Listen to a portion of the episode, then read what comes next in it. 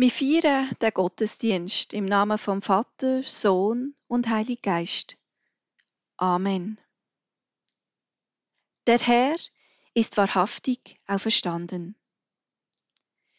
Mit diesen Worten aus dem Lukasevangelium begrüße ich Sie herzlich und wünsche Ihnen frohe, gesegnete Ostern. Denn heute feiern wir das Fest der Auferstehung Jesu Christi. Ja, wir feiern heute zusammen, auch wenn wir das nicht wie geplant im Gemeindezentrum Seltisberg machen können. Ja, wir feiern Ostern, obwohl wir uns in einer Situation befinden, in der es uns nicht zwingend nach Feiern zumut ist. Wir feiern Ostern und suchen Trost, Kraft und Hoffnung für unseren Alltag. Gemeinsam und in Gottes Wort. Lassen Sie uns zusammen die Ostergeschichte lesen. Ich lese Ihnen nach dem Markus-Evangelium, Kapitel 16 aus der Einheitsübersetzung, Verse 1 bis 8. Als der Sabbat vorüber war, kauften Maria aus Magdala, Maria die Mutter des Jakobus und Salome wohlriechende Öle, um damit zum Grab zu gehen und Jesus zu salben. Am ersten Tag der Woche kamen sie in aller Frühe zum Grab, als eben die Sonne aufging. Sie sagten zueinander, Wer könnte uns den Stein vom Eingang des Grabes wegwälzen? Doch als sie hinblickten, sahen sie, dass der Stein schon weggewälzt war. Er war sehr groß. Sie gingen in das Grab hinein und sahen auf der rechten Seite einen jungen Mann sitzen, der mit einem weißen Gewand bekleidet war. Da erschraken sie sehr. Er aber sagte zu ihnen, Erschreckt nicht, ihr sucht Jesus von Nazareth, den Gekreuzigten. Er ist auferstanden. Er ist nicht hier. Seht, da ist die Stelle, wo man ihn gelegt hat. Nun aber geht und sagt seinen Jüngern und dem Petrus, er geht euch voraus nach Galiläa, Dort werdet ihr ihn sehen, wie er es euch gesagt hat. Da verließen sie das Grab und flohen, denn Schrecken und Entsetzen hatte sie gepackt, und sie sagten niemandem etwas davon, denn sie fürchteten sich. Und sie sagten niemandem etwas davon, denn sie fürchteten sich. So endet die Ostergeschichte nach Markus. Ein unerwartetes Ende. Irgendwie hat man doch die Erwartung, dass die Frauen den Auftrag von dem Mann umsetzen, zu den Jüngern zu gehen, um ihnen von der Auferweckung von Jesus zu berichten. Doch was machen sie stattdessen? Sie flüchten voll Schrecken und Entsetzen und schweigen sogar über das, was sie gesehen haben. Was für ein seltsames Ende von der Ostergeschichte. Wo bleibt dort die Osterfreude? Finden tun wir sie beispielsweise im Matthäusevangelium, wo es von den Frauen heißt: Sogleich verließen sie das Grab voll Furcht und großer Freude, und sie eilten zu seinen Jüngern, um ihnen die Botschaft zu verkünden. Frauen haben zwar Angst, doch sie empfinden auch Freude über das, was passiert ist. Und sie gehen schnell davon, um es zu verkünden. Im Lukas-Evangelium wiederum ist zwar nicht von der Freude Rede, doch wenigstens berichten die Frauen von den Jüngern, was sie erlebt haben. Jetzt können natürlich die Bibelfesten unter ihnen argumentieren, aber das Markus-Evangelium schließt ja gar nicht mit dem Vers 8, sondern es folgen noch ein paar weitere Vers, die über die Erscheinungen von Jesus berichten.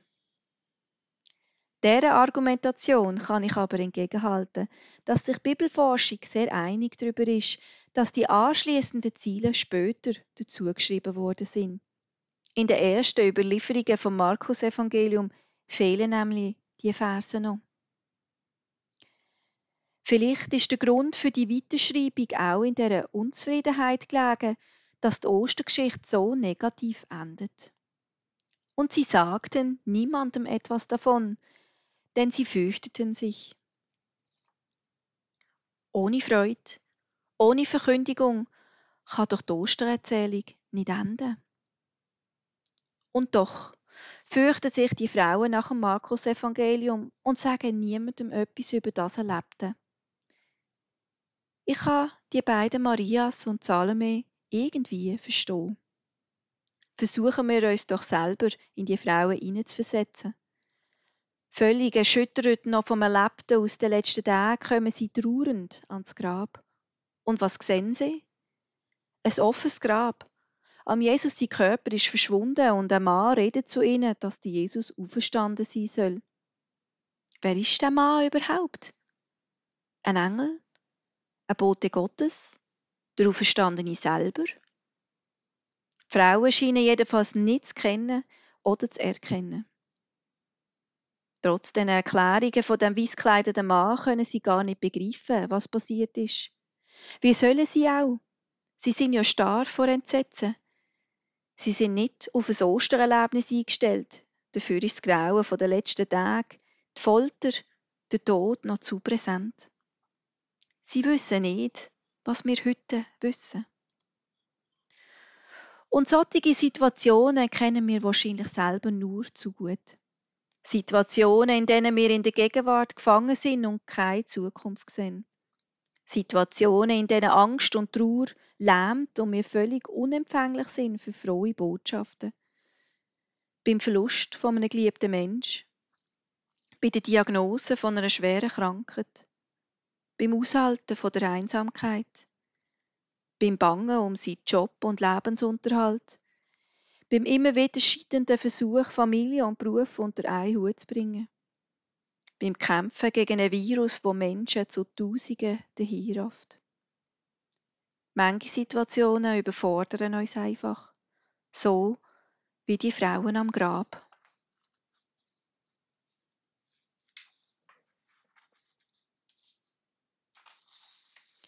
Und sie sagten niemandem etwas davon, denn sie fürchteten sich.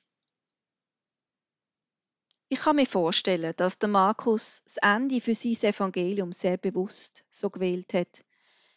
Die Unabgeschlossenheit und das irgendwie unzufriedene, stimmende Ende veranlassen uns doch selber dazu, selber Stellung zur Ostergeschichte zu nehmen. Was denken wir darüber? Was hätten wir gemacht anstelle von diesen Frauen? Was bedeutet Ostern für uns heute? Was hat die Auferstehung von Jesus Christus mit unserem Leben zu tun?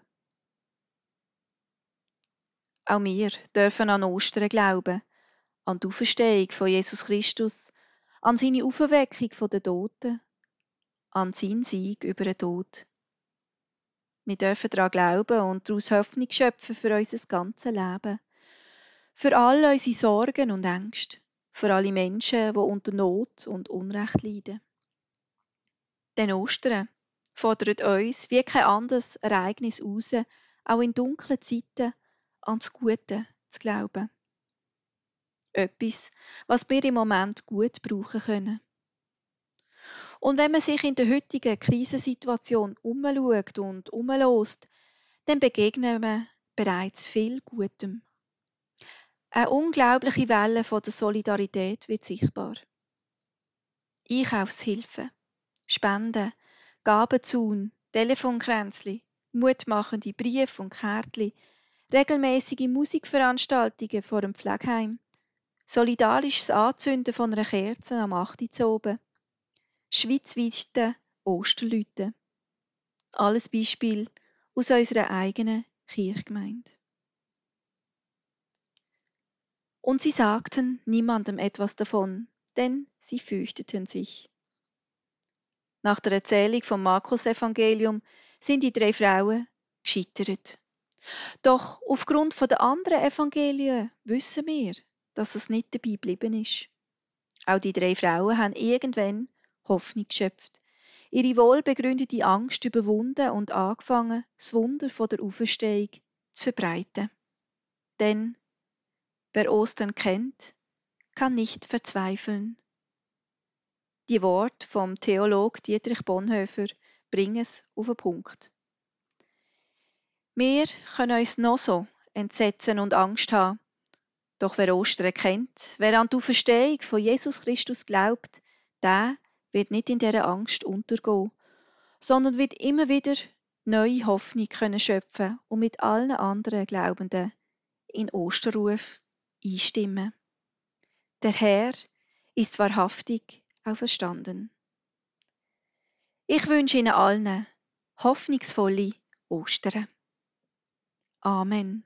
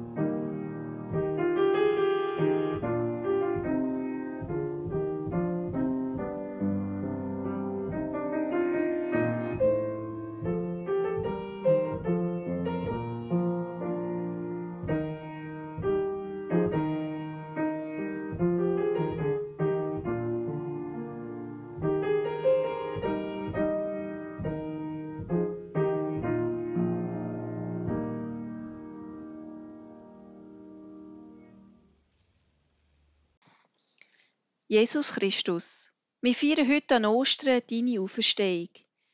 Wir feiern den Sieg vom Leben über den Tod. Wir danken dir und loben dich, denn du bist unser Licht in der Dunkelheit. Du gibst uns Hoffnung, wenn wir in Trauer und Angst versinken zu drohen. Sieg du auch jetzt bei uns. Wend dich uns zu, wenn wir mit unseren Bitten vor dich kommen. Wir bitten dich für uns. Schenk uns Mut, Gelassenheit und Zuversicht in der jetzigen Situation, wo das Leben von uns allen auf den Kopf gestellt hat. Gib uns Hoffnung, dass wir die Krise gut können überstehen Schenke uns auch Kraft, anderen Menschen beizustehen, die auf Hilfe angewiesen sind. Lass uns spüren, wo wir gebraucht werden. Wir bitten dich für all die, die aufgrund von ihrer Isolation leiden und sich schwer tun mit ihrer Einsamkeit. Schenk ihnen Lichtblick in ihrem eintönigen Alltag. Schenk ihnen Zuwendung auf anderen Wegen als der direkte Kontakt. Wir bitten dich auch für all die, die Angst haben, sich mit dem Coronavirus anzustecken. Schenk ihnen Zuversicht und Hoffnung. Wir bitten dich für all die, die am Virus erkrankt sind oder an einer anderen schweren Krankheit leiden und um ihr Leben müssen kämpfen Sei ihnen ganz nöch. Lass sie deine Nähe spüren. Begleite sie auf ihrem Weg von der Besserung, aber auch dann, wenn ihr Leben enden muss. Wir bitten dich auch für all die, die aufgrund dieser außerordentlichen Lage Unglaubliches müssen leisten und viele Überstunden investieren. Schenk ihnen Kraft und Ausdauer für ihre Arbeit und lass sie unsere Dankbarkeit spüren. Wir bitten dich auch für all die, die um ihren Job bangen, die in Kurzarbeit haben müssen umsteigen, die selbstständig erwerbend sind und nicht wissen, wie sie die nächste Miete müssen zahlen.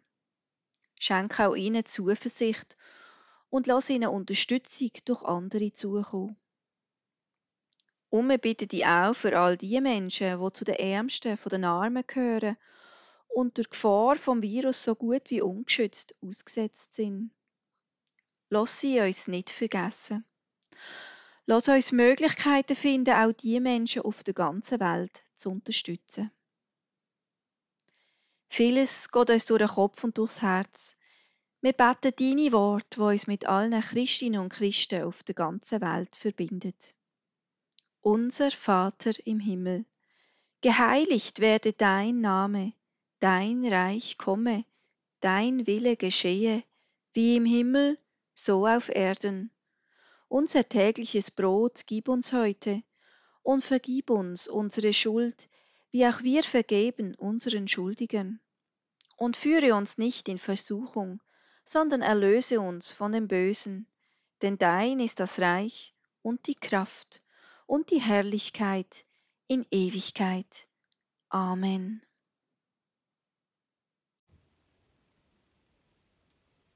you